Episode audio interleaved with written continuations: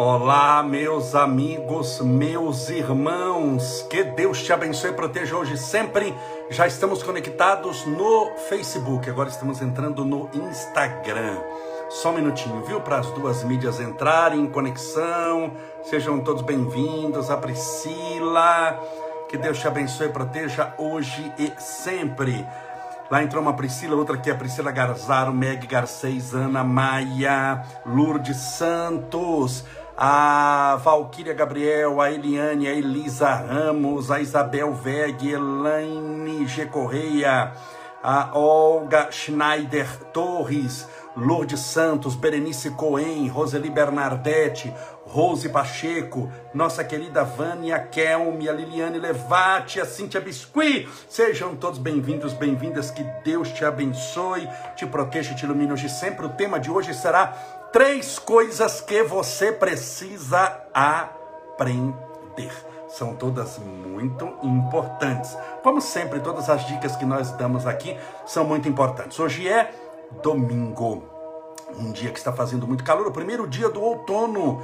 Já estamos em março, já no finalzinho de março, se encaminhando para a última dezena de dias de março, quase para a última semana.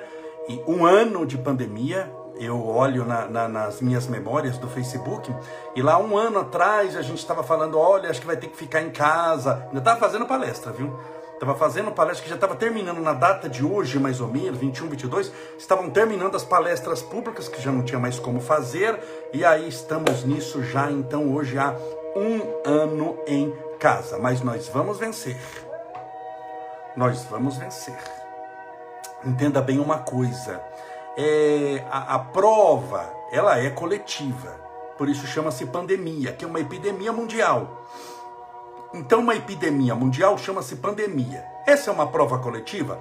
Uma prova coletiva. Agora, você tem que entender o seguinte: a prova, a dor é coletiva, mas a maneira como você sofre sempre individual, mesmo nas provas coletivas. Tudo bem? É importante você entender isso. Nunca imagine que todos sofrem da mesma maneira, porque tem prova coletiva que tem gente que nem sofre. Tem gente que nem percebe. E tem gente que sofre demais. Por isso que cada caso é um caso. E é por isso que nós não podemos nunca julgarmos ninguém. Daqui a pouquinho vamos falar sobre isso. Então, três coisas importantes que você precisa aprender. Desde já, separe o seu copo com água, sua garrafinha com água. Agora, 7h32 da noite, todas as noites, 7h30, de segunda a domingo, estamos juntos se acontece alguma coisa de eu não fazer a live, é porque eu não cheguei em casa, né? Por causa do meu trabalho, eu não cheguei em casa, mas eu chegando, você vê que essa semana, eu acho que eu fiz todo dia, não foi? Nem me lembro, porque eu tenho uma vida tão atribulada, mas estamos fazendo todos os dias, sete e meia da noite, já se programa, não, não precisa ficar esperando, será que ele vai entrar no ar? Não espere o será, não sei, você já entra que você já vai me achar tá bom? Tem gente que fica esperando ser avisado, que você não precisa ser avisado, você se programa, porém para despertar às sete e meia você se conecta no Facebook ou no Instagram e estamos juntos. Então, só para lembrar, antes de falar sobre três coisas para você que você precisa aprender, lembre-se, essa pandemia é uma prova coletiva. A dor é coletiva, a, a prova é coletiva, mas a maneira como nós passamos a prova é individual. É individual. E se você não mudar espiritualmente, porque o objetivo de toda prova é a aprovação, é o seu crescimento espiritual. Se você não mudar a maneira de pensar a sua vida, porque o que que nós buscamos na vida? Vamos fazer uma análise muito rápida aqui. O que que nós buscamos na vida? O que que a maioria das pessoas busca na vida? O que que todo mundo busca na vida? Vaca. Vamos pegar vaca? Vaca. A vaca, se ela vai pastar, é um animal ruminante, não é, é carnívoro, então ela vai pastar, está no pasto. Se tem um pasto que está seco e um pasto que está verdinho, qual que a vaca prefere? Uma vaca. Ah, camolesa, ela prefere o verdinho. Então o objetivo da vida é evitar sofrimento e buscar prazer. Qual que é o prazer? Comer. o pasto verdinho ou o pasto queimado? O pasto verdinho. Então a vaca vai buscar prazer. Se você colocar dois pastos para ela, um queimado, outro verdinho, ela vai comer o verdinho. Mas aí no pasto, fez um sol muito forte. Tá sol lá, né? Muito forte. E tem uma árvore com uma sombra muito boa. Onde você acha que a vaca vai querer ficar? No sol escaldante ou embaixo da árvore na sombra descansando? Ela vai querer ficar sempre embaixo da árvore na sombra descansando, buscar prazer. Então isso serve para a vaca e serve para nós. Não vou falar para você que senão acho que vou estar chamando de vaca. O povo hoje está né, se, se, se cobrir, vira circo e se trancar, vira hospício. Ele tem que desenhar aqui. É simbólico que eu estou falando, mas o exemplo é verdadeiro. A humanidade busca evitar sofrimento e buscar prazer.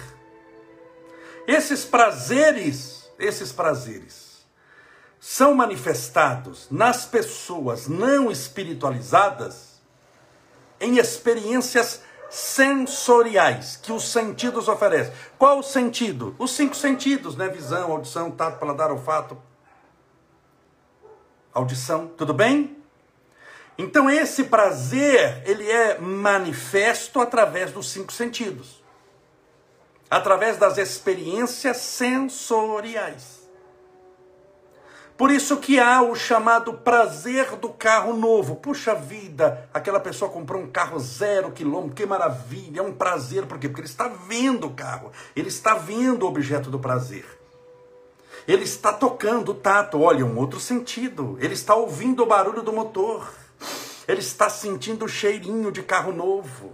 Então note que perante os cinco sentidos, ele só não está lambendo o carro bebendo o carro, então não está no paladar, mas nos outros quatro sentidos ele consegue perceber o carro. Então isso é chamado o prazer sensorial. Isso na cabeça da pessoa evita o sofrimento.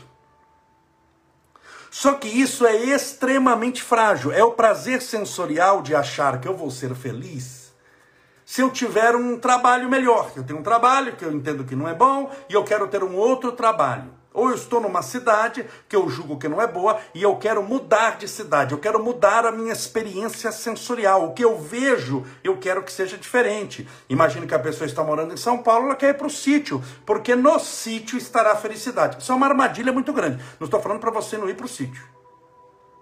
Eu só estou explicando que a felicidade verdadeira, a ascensão espiritual, não está na sensibilidade dos prazeres materiais, porque você pode ser feliz sem ter coisa nenhuma.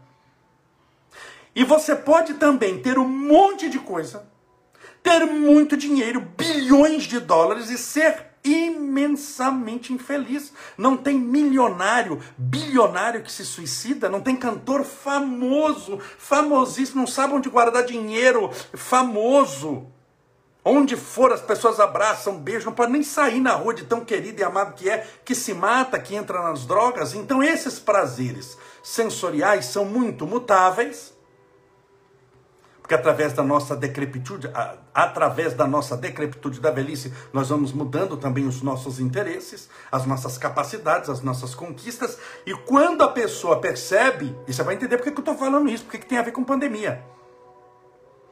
Porque a pandemia está lhe causando uma dor sensorial. Que dor sensorial é essa? Você liga a televisão e vê morte. Então você vê a pandemia, dá para ver. Você não vê o vírus com os seus olhos, porque ele é muito pequeno, mas você vê o desenho do vírus. Você já não viu o desenho daqueles negocinhos assim do coronavírus? Você assiste televisão, então a sua visão está muito comprometida com o vírus. Sua audição, quantas vezes você ouviu falar do vírus? Coronavírus, está muito comprometida também.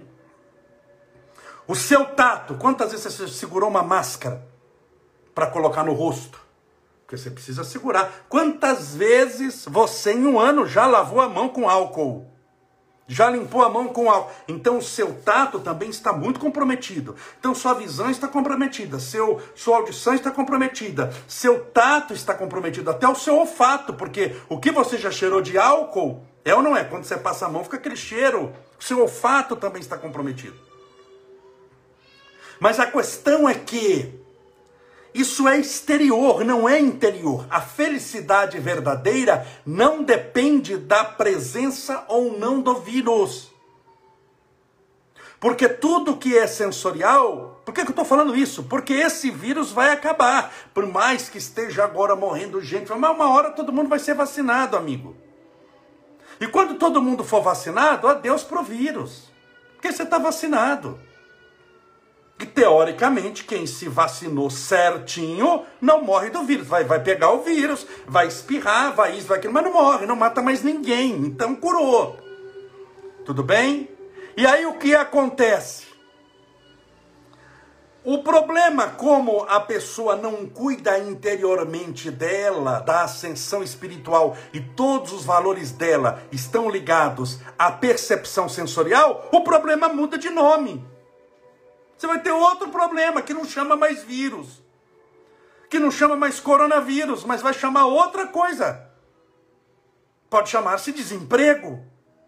E desemprego é uma coisa sensorial, material, não é uma coisa espiritual. Ah, mas Camolese, como eu, é, é, desempregado, vou manter a paz? Se você não manter a paz, você vai continuar desempregado, porque no desespero, dificilmente você faz uma boa entrevista de trabalho, você entra na lei da escassez, aceita qualquer coisa, aceita ser subjugado. Você precisa conquistar a paz interior, a alegria de viver, a felicidade para poder entender uma nova dimensão. Senão você não aprende nada com o vírus. E como ele é uma experiência sensorial, essa experiência acaba. Se a pessoa não aprender nada, vai mudar o problema, vai ser outro nome. Vamos trocar a palavra seis. E agora você está sofrendo por, por o chamado meia dúzia. Trocou um nome. Você sofria por uma coisa, agora sofre por outra. É o famoso evitar sofrimento e buscar prazer. Se você só nessa vida evita sofrimento e busca prazer, você tem uma vida muito material. Você tem a vida da vaca no pasto.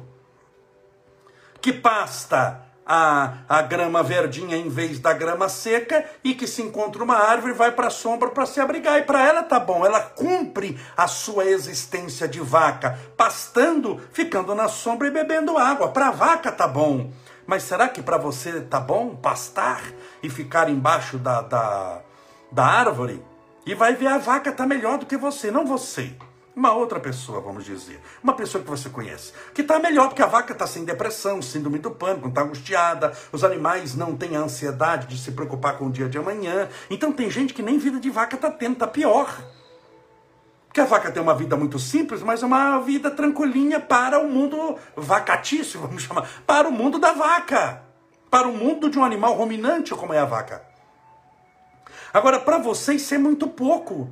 Então, se você nessa vida só fica evitando sofrimento e buscando prazer, a título de evitar sofrimento, você vai ter que negar o problema do mundo, negar o seu problema, que você quer evitar o sofrimento. Você nega até que tem. Negando que tem, tendo. Por exemplo, um alcoólatra. Ele tem um problemão na vida dele o alcoolismo, mas muitas vezes ele nega o problema. Por quê? Porque ele quer evitar o sofrimento. Enquanto ele nega que é alcoólatra, na cabeça dele ele está evitando o sofrimento. Embora ele descubra que é alcoólatra, embora ele desconfie, perdão, que é alcoólatra, ele vai negar porque negando, eu de certa forma falo, não é meu. Mas até quando você vai negar o seu problema? Tem gente que tem depressão, por exemplo, há 15 anos. E nunca contou para ninguém. Porque tem medo, porque acha que é fraqueza. Porque nunca cuidou de si. Porque achou que se eu negar a depressão, se eu fazer de conta que eu não tenho a depressão, parece loucura isso, né? Mas isso é muito comum, viu? Se eu fazer de conta que eu não tenho a depressão, então eu, eu de certa forma, eu a nego. Se eu a nego, ela não existe. Não há o pensamento filosófico, penso, logo existo. Você existe porque pensa. Se você pensar, seja o que for, você existe. Você é um ser pensante. Então a pessoa faz o inverso dessa teoria. Ele faz a teoria de que se eu não pensar no problema, o problema não existe. E volto a dizer: quando você faz isso, você está adiando o problema na sua vida. E aí o problema passa, porque é uma aprovação coletiva, não é particular, mas semana que vem ele aparece com outro nome. Mas por que que voltou? Que mal que eu fiz? Não é o mal que você fez, é o bem que você não sabe fazer. Larga essa história de que, olha, eu não matei, eu não roubei, eu nunca saltei banco, então eu sou uma pessoa boa. Não é boa, não, é do satanazinho, é um satanazinho de Jesus, é um satanás júnior, é um satanás mirim, porque você nunca ajudou ninguém, você nunca estendeu a mão para ninguém, não corou para ninguém, você está se baseando no mal que não fez e não no bem que devia ter feito. Então é a mesma coisa que você falar, não sei porque eu sou burro. Eu na aula nunca bati no professor, nunca joguei bomba na escola. Sim, mas também nunca estudou, nunca abriu um caderno, nunca fez a tarefa. Então, como você vai basear a sua felicidade e a sua ascensão espiritual para aquilo que você não fez? Mede-se a sua grandeza por aquilo que você faz, não por aquilo que você não faz. Eu não matei, eu não roubei. A pessoa já tenta achar uma versão lá e tá desgraça. Eu não matei, eu não roubei, então sou uma pessoa boa.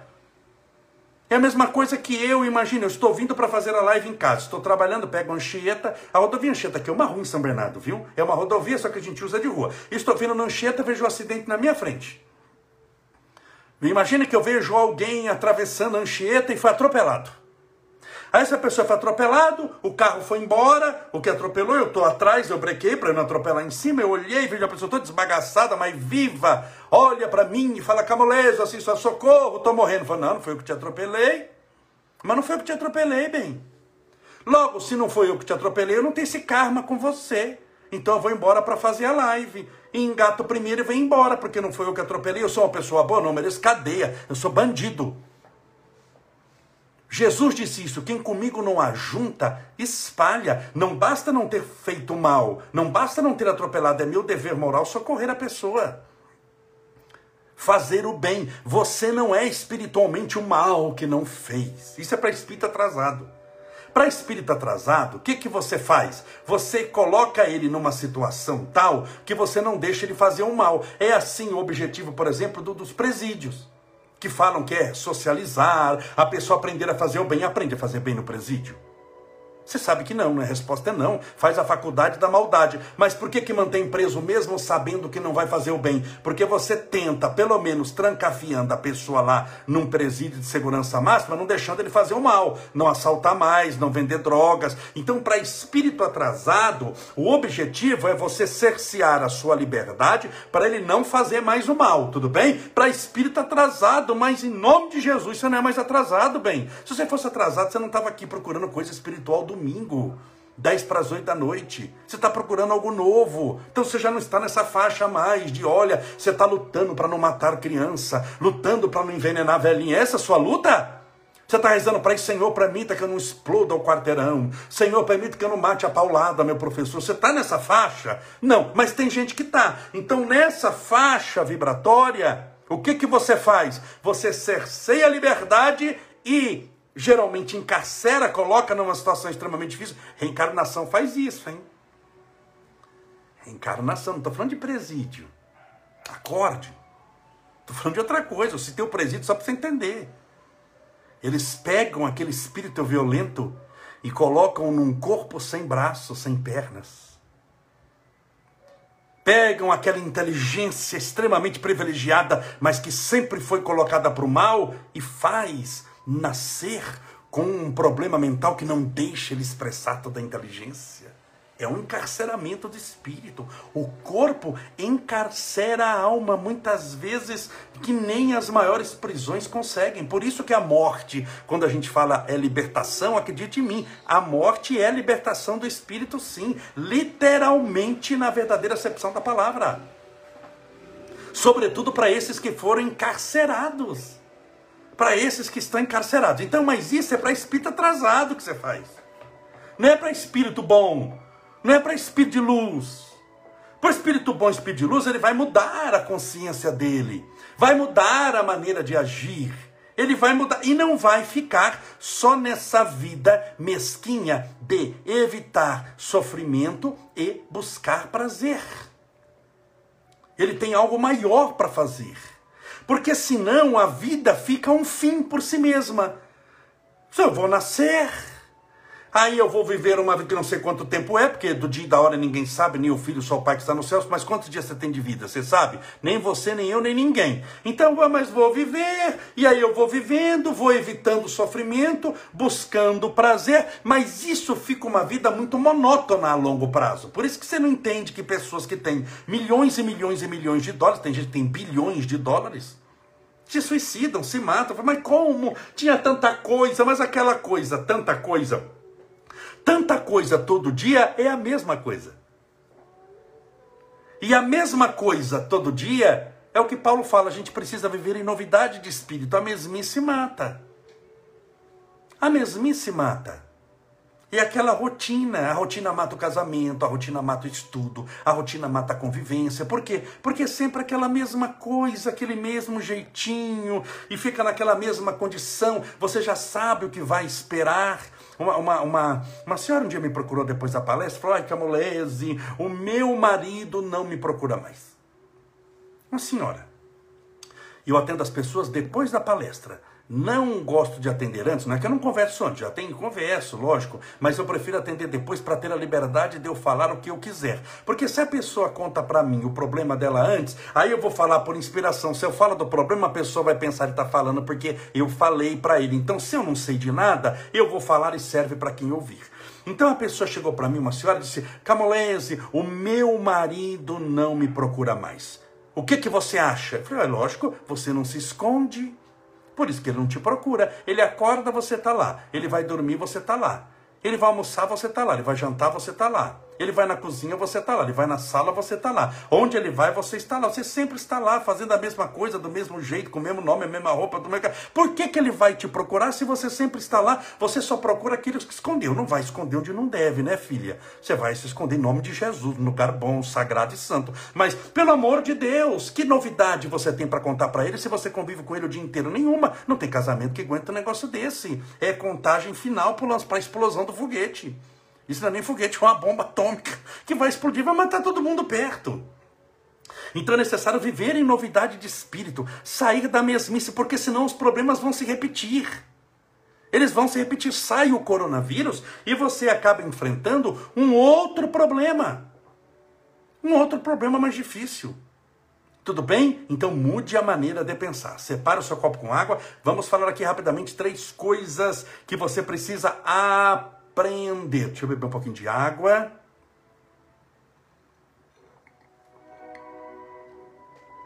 Ah, quinta-feira que vem. Hoje é domingo. Quinta-feira, nós vamos fazer às sete e meia da noite. Nossas lives são sete e meia da noite, tudo bem? Acho que todo mundo já sabe que era oito horas. Eu já avisei por uma semana que mudou. Todo mundo já está sabendo. Sete e meia da noite, nós vamos fazer a bênção dos animais online. Vale a pena, já fizemos algumas, acho que vai ser essa quarta bênção. A gente fazia pessoalmente, por causa da pandemia não dá, então nós vamos fazer essa mais uma bênção dos animais. Deve ser a quarta bênção que eu já faço online. Vale a pena. Como eu disse, eu segurei um pouquinho para fazer, porque eu expliquei isso ontem e não é por mérito meu nada, mas é por disciplina espiritual, porque a gente tem que lutar para tentar é, é, levar a melhor condição espiritual possível. Entenda bem, numa tarefa espiritual, quem vai ser um atleta, ele tem que fazer muitas renúncias. Ele não pode comer pizza o dia inteiro, não pode viver de madrugada, beber álcool, porque ele é um atleta de ponta. Então ele precisa dormir cedo, ele precisa treinar, a comida é regrada, é pesada, cada caloria é medida. Tudo bem? Você entende isso? Sim ou não? Um cientista. Um cientista ele tem que fazer muitas renúncias, muitas vezes ficar no laboratório quando gostaria de estar nos amigos, com os amigos, tem que ficar de madrugada em cima da pesquisa. Por quê? Porque faz parte. Um astronauta. Um astronauta precisa estudar muito, se preparar. Quando é colocado numa nave espacial e vai para o espaço, ele sabe que ele pode ficar meses distante da família, ele tem que fazer descontaminação, ele tem que se preparar, ele tem que manter o peso. É um monte de coisa. Espiritualmente também tem muita coisa. Quem se dedica às atividades atividades espirituais como eu me dedico, desde garoto, desde de, do, do, da adolescência, você tem que fazer determinadas coisas. Não posso beber, não devo beber, não é? Eu beber, não devo fumar. Todos nós, ninguém é perfeito, todos nós temos muitas coisas para melhorar, todos nós. Mas o máximo de coisas que eu consegui evitar que me podem atrapalhar espiritualmente é melhor. Você concorda? Você aceitaria que eu viesse aqui alcoolizado para fazer uma live? Você já imaginou chegar bêbado para fazer uma live? Que, que vexame que seria? Ou mesmo assim, eu faço a live, tudo certinho, sem beber, aí você me encontra, eu estou numa mesa de bar bebendo. Então, puxa, eu já falei tanto de obsessor, que os obsessores sintonizam muitas vezes através da bebida, através de uma brecha. Você viu fazendo aquilo ali? Então, tem coisas que a gente tem que cuidar. É... Por isso é que eu fiquei esse tempo segurando, porque a espiritualidade me cobrou. Estou falando da bênção dos animais. Como você vai fazer a bênção dos animais se você come carne? Se você come animal, mesmo que seja peixe, que seja o que for, você vai orar pelos animais à noite, chora, pede a Jesus amparo e proteção. Acabou a live, você senta e come outros. Você ora por uns e janta outros meia hora depois. Isso não é certo. Foi o que aconteceu com Buda. Conta a tradição que um senhor chegou, isso é verdade, chegou para Buda, naquela época, viu 2.600 anos atrás, o Buda Sakyamuni, o primeiro Buda, que é o príncipe Siddhartha Gautama. Já fiz duas lives sobre o Buda, sobre Buda aqui, sobre o budismo, muitíssimo interessantes, hein? Assista, está no, no, no YouTube no nosso canal do YouTube. E ele chegou, ele queria que Buda conversasse com o filho para parar de comer açúcar, porque ele entendia que comer açúcar não era bom, o menino já tinha uns 12 anos, comia muito açúcar, ele pediu para Buda se Buda podia conversar com o filho para o menino parar de comer açúcar. E ele disse perfeitamente: senhor volte daqui 30 dias com o menino. Eu falei, mas 30 dias? Por que 30 dias? E Buda disse: primeiro eu tenho que parar de comer. Esses 30 dias eu vou ficar sem comer, parar de comer, para poder pedir para ele aquilo que eu faço. Olha que lindo. Então, seguindo esse pensamento de Buda, para eu poder orar pelos animais, não posso comê-los, por isso que eu segurei um tempo, mas agora estou firme, vegano mesmo, sem comer leite, nada de derivado, nada disso, e estou muito bem, muito feliz, muito contente, graças a Deus. Então, nossa bênção dos animais será na quinta-feira, sete e meia da noite. Meus irmãos, não vai dar para falar três coisas que você precisa aprender hoje, porque eu já falei demais, estou falando a meia hora aqui e precisamos fazer a oração. Mas amanhã eu falo, tudo bem? Então o tema de amanhã você já sabe. Qual é o tema de amanhã? Três coisas que você precisa aprender. Vamos orar? Pedindo a Deus amparo e proteção para você, para sua família. Deixa eu colocar a música de oração aqui. Pense em Deus, mantenha a tranquilidade e a confiança, porque Deus tem estradas onde o mundo sequer tem caminhos. Vamos orar.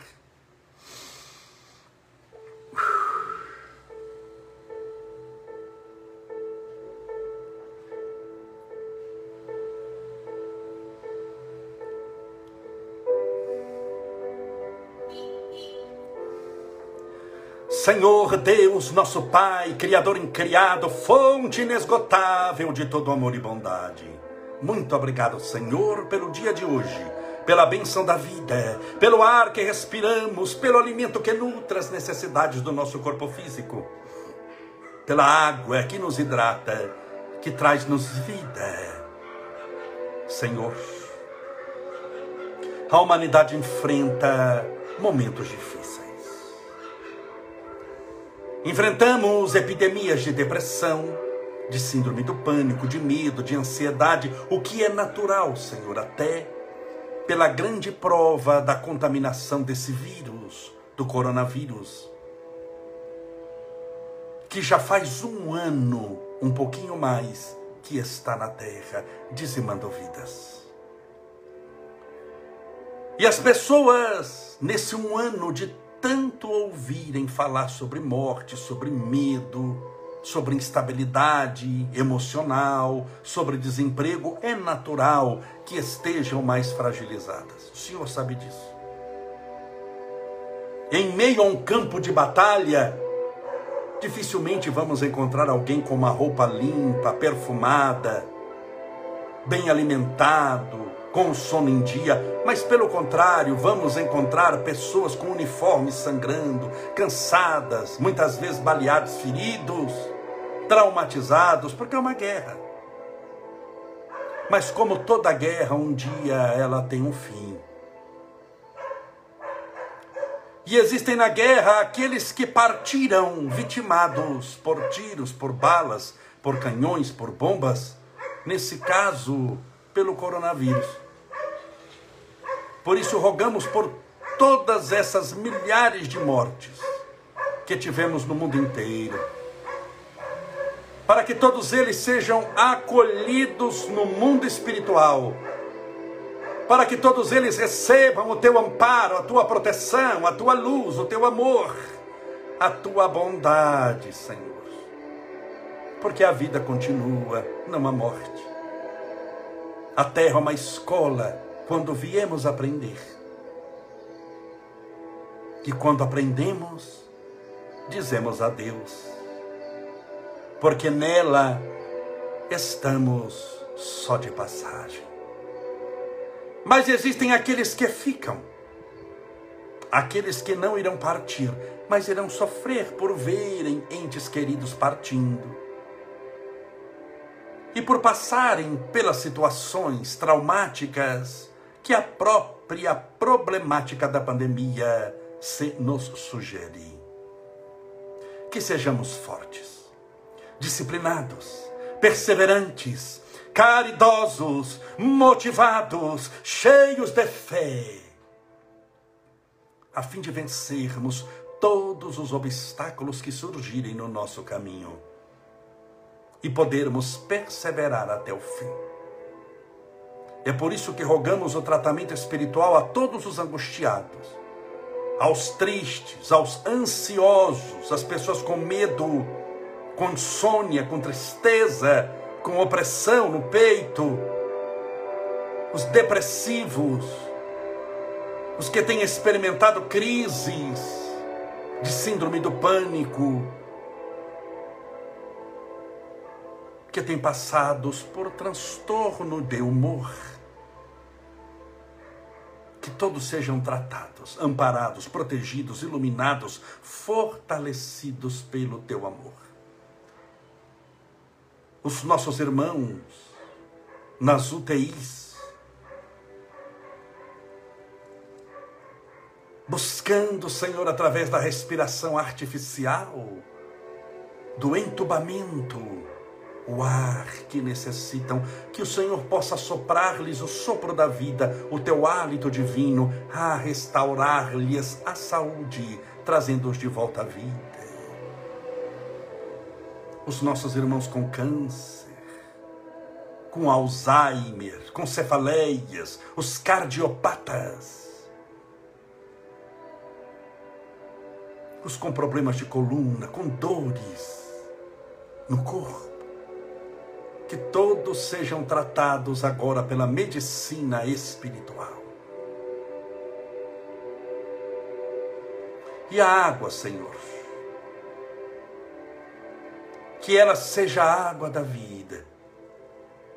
E que esse singelo copinho ou garrafinha que foi colocado ao lado do celular, do tablet ou do computador, seja fluidificado agora que essa água seja balsamizada, impregnada, envolvida, imantada dos mais poderosos, puros e salutares fluidos espirituais curadores.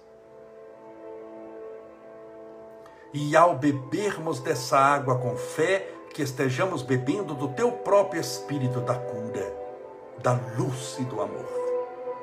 Pai nosso que estais nos céus, santificado seja o vosso nome, e venha a nós o vosso reino, e seja feita a vossa vontade, assim na terra como no céu. O pão nosso de cada dia dai-nos hoje. Perdoai as nossas dívidas, assim como nós perdoamos aos nossos devedores. Perdoai as nossas ofensas, assim como nós perdoamos a quem nos tem ofendido. E não nos deixeis cair em tentação mas livrai-nos do mal. Porque teus são o reino, o poder, a honra e a glória para sempre. E que assim seja, graças a Deus, e viva Jesus.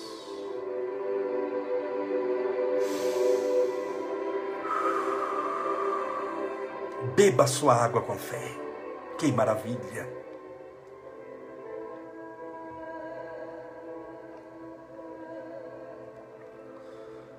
Graças a Deus, graças a Jesus. Muito obrigado pela sua companhia. Amanhã, segunda-feira, sete e meia da noite, estaremos juntos e aí sim vamos desenvolver o tema Três Coisas Importantes para a Sua Vida. Muito obrigado por tudo, que você tenha uma excelente e abençoada semana. Lembrando mais uma vez, quinta-feira que vem, a próxima quinta-feira, sete e meia da noite, a benção dos animais. Até amanhã, se Deus assim permitir.